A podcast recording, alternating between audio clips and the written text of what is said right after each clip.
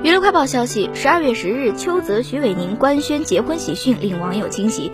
二人曾合作出演爱情电影《当男人恋爱时》，片方呢也在官方微博发长文和祝福海报，恭喜新人。图片配文：吃着冰棒过完了夏天，迎来了圆满幸福的冬天。当男人恋爱时上映半年纪念日最强售后，阿城浩庭平行时空最甜番外来了。祝邱泽、徐伟宁幸福快乐，祝有情人都终成眷属。